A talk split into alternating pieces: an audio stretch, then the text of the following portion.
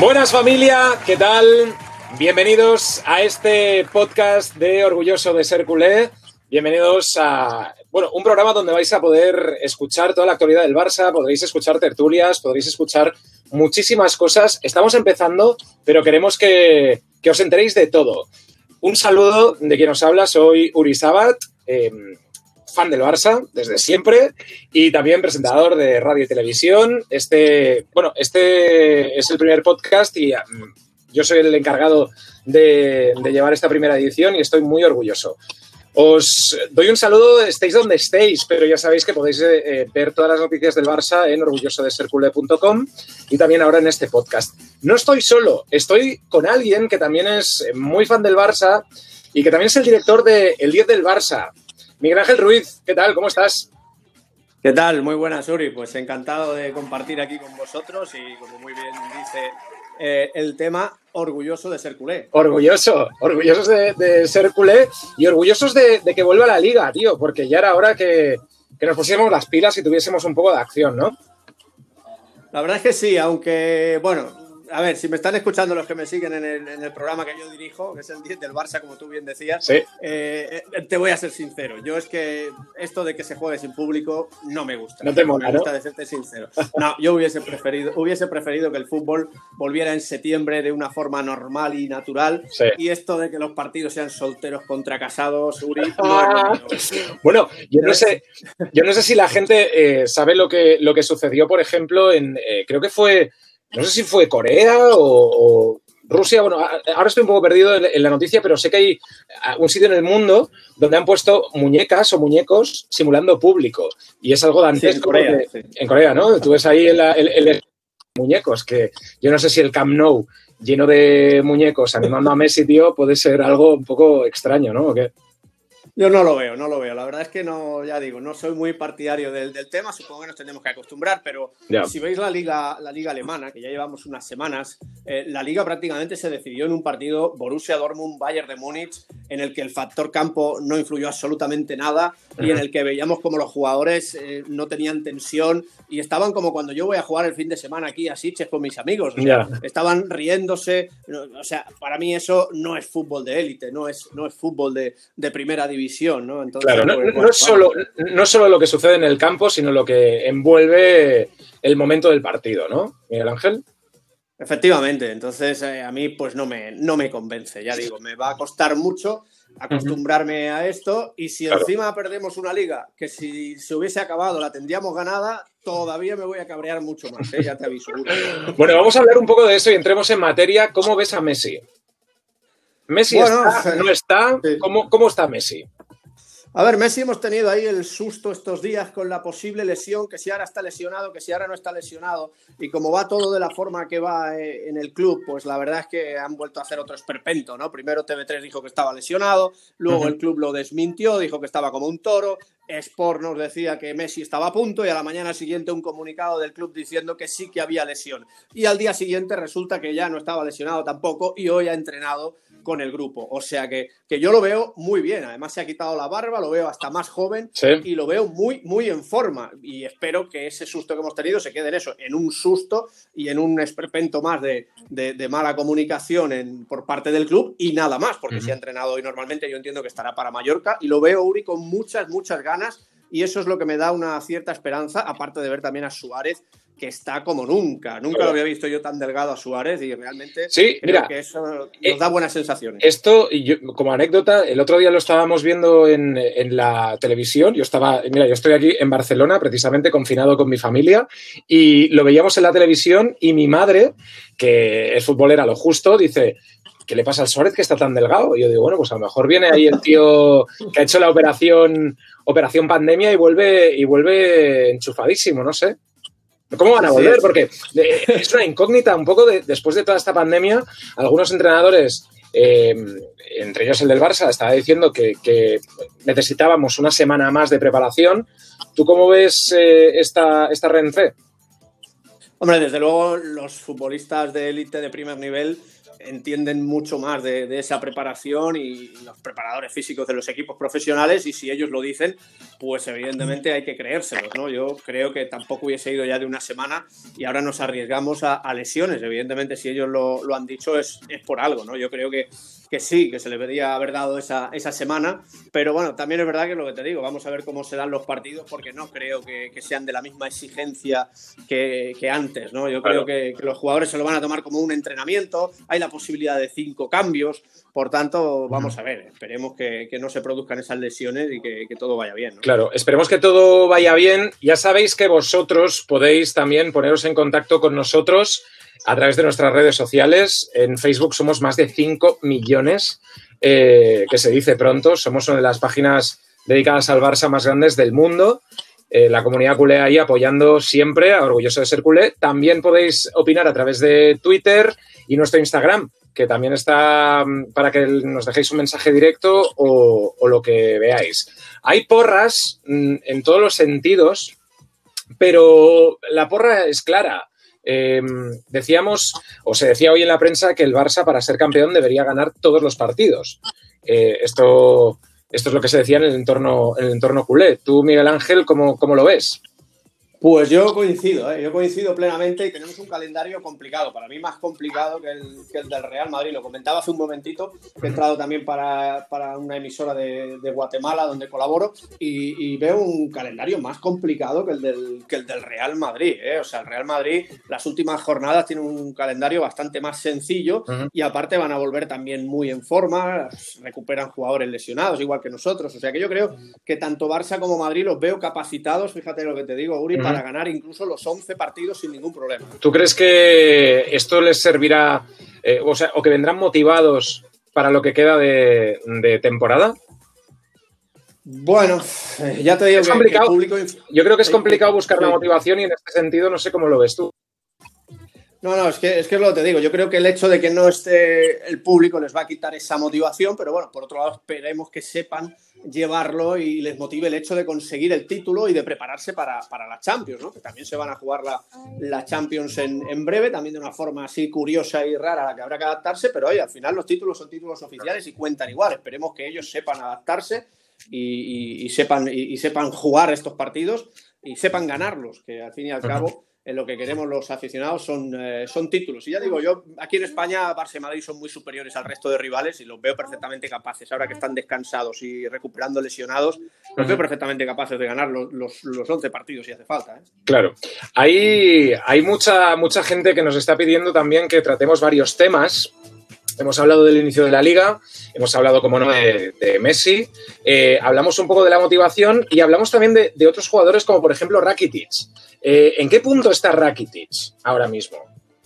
Pues mira, Rakitic a mí me tiene bastante, bastante mosqueado. Es un tema que, yo creo que es un problema del club por hacer contratos tan largos a jugadores que, pues, que van teniendo una cierta edad y te encuentras con esto, ¿no? Que hace dos años hubo una oferta bastante importante por Rakitic de 80 millones de euros y Rakitic no la quiso aceptar y ahora estamos sin los 80 millones y con un Rakitic que no rinde al nivel que debería, ¿no? Y, que no se va ni con agua caliente.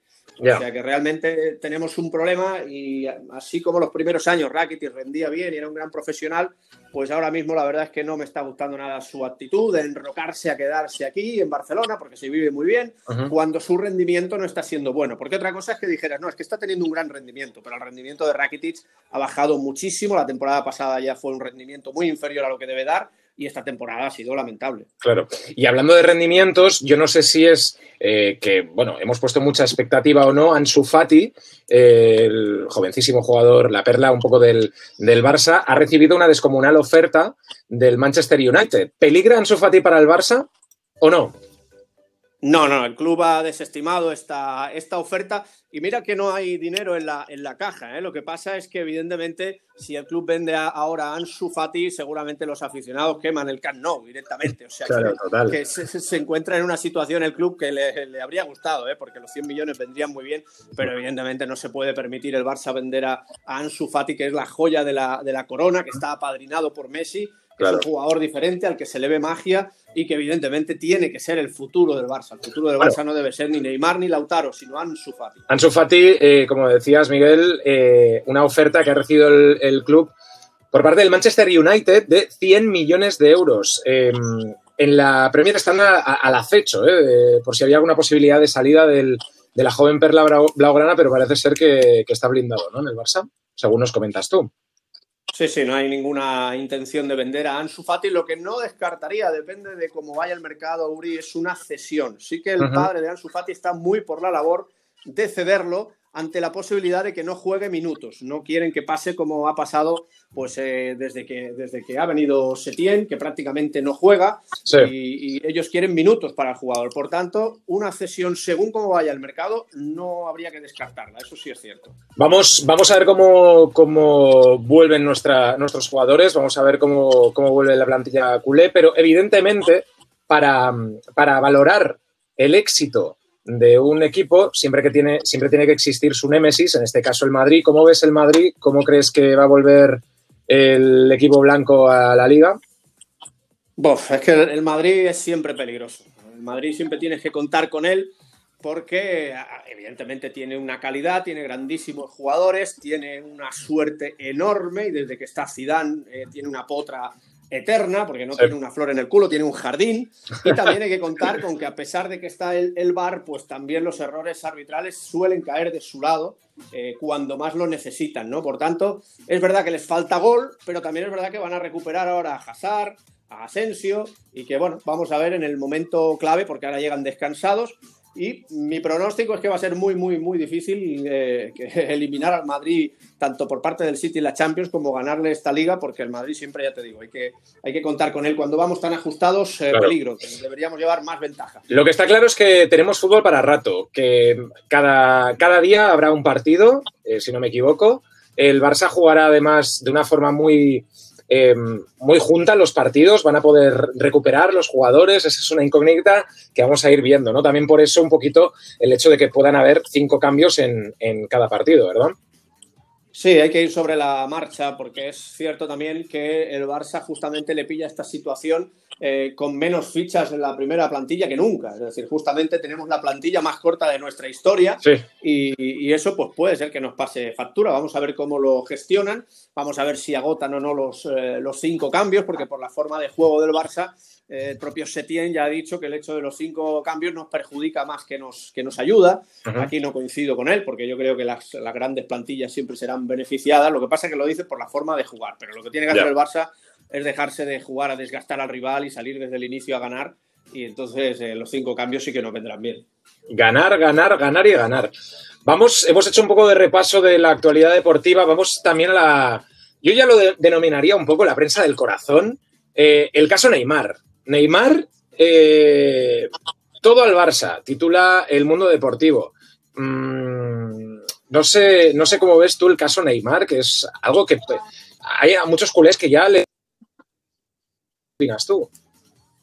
Pues sí, mira, nosotros hoy en el, programa, en la tertulia que empezamos a, las nueve, titulamos eh, Neymar sí o sí, porque él ha dicho a su entorno que quiere venir al Barça sí o sí. Eso es lo que él ha dicho a su entorno. Pero también el verano pasado eh, decía a su entorno que quería venir y el entorno nos decía a nosotros que estaba hecho y al final no se hizo. Yo creo que este verano va a pasar más de lo mismo. O sea, tiene que, haber muchas carambolas. Tendrían que darnos mucho dinero por Coutinho, eh, tendrían que darnos mucho dinero por Dembélé o, alguna venta que, ahora mismo no está prevista y, por mucho dinero para que, para que pudiera pasar. Realmente tiene que haber muchas carambolas. Yo creo que en caso de venir Neymar no será este verano. No sé si se aplazará al, al invierno, al mercado de invierno o al siguiente verano. Pero claro, ya al final vendrá un Neymar que casi lo tendremos jubilado. Por tanto, no sé si, si, interesa. ¿eh? Yo descarto completamente el culebrón, Tú personalmente, Miguel Ángel, pero es un culebrón que, que, no sé quién lo está alimentando. Entiendo que el entorno del jugador,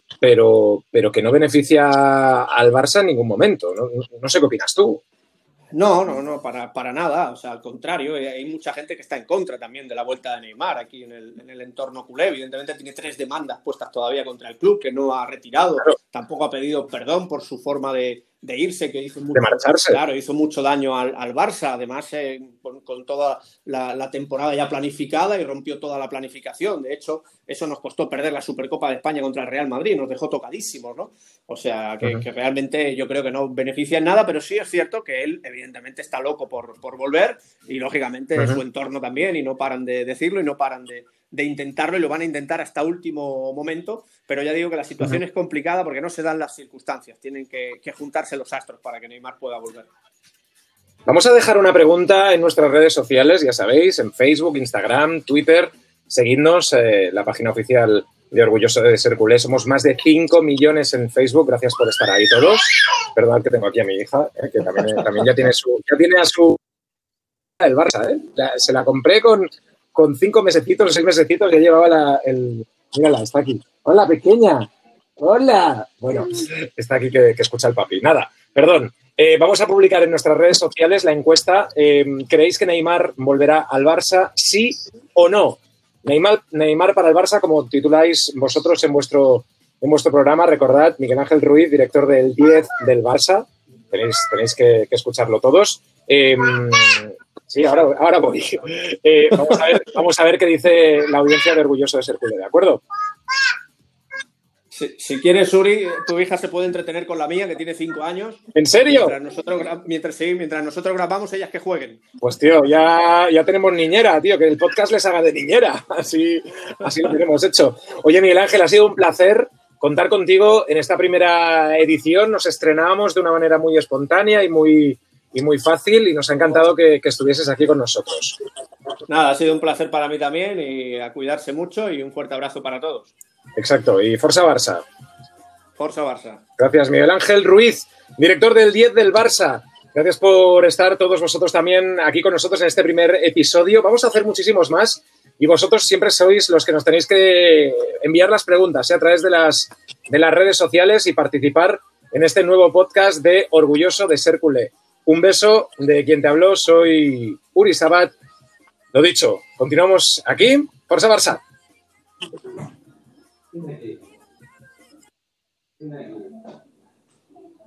Miguel Ángel.